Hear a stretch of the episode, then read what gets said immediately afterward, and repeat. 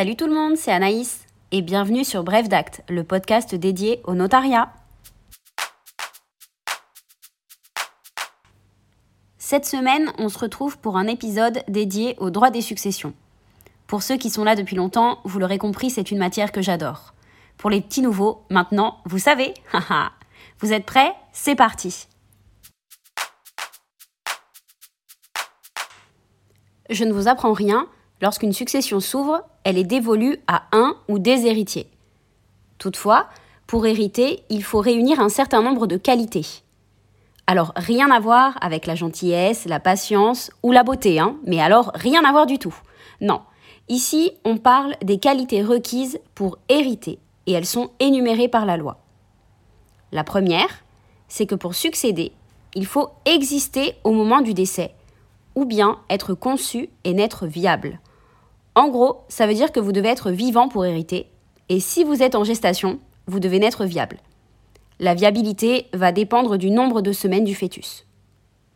Il est donc impératif, pour remplir cette condition, de connaître l'ordre des décès lorsque plusieurs personnes sont décédées dans un même événement, et cela doit être prouvé par tout moyen.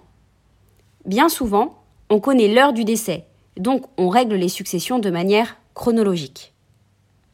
Et à votre avis, qu'est-ce qu'il se passe si plusieurs personnes d'une même famille meurent dans un même événement sans pouvoir déterminer qui est mort en premier? Un crash d'avion par exemple. Notre législateur a tout prévu. On va appliquer ce qu'on appelle la théorie des co-mourants.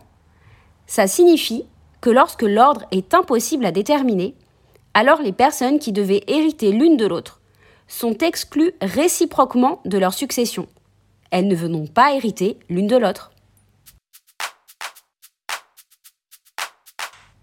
La seconde qualité, c'est que l'héritier ne doit pas être indigne, c'est-à-dire qu'il ne doit pas avoir été condamné pour avoir tenté de tuer ou d'empoisonner le défunt, par exemple. Il ne doit pas non plus avoir été condamné pour des faits de violence ou de témoignages mensongers ou encore de dénonciation calomnieuse à l'encontre du défunt. L'indignité va être automatique lorsque l'héritier a été condamné à une peine criminelle, mais elle devra être demandée par un autre héritier lorsque la condamnation est une peine correctionnelle.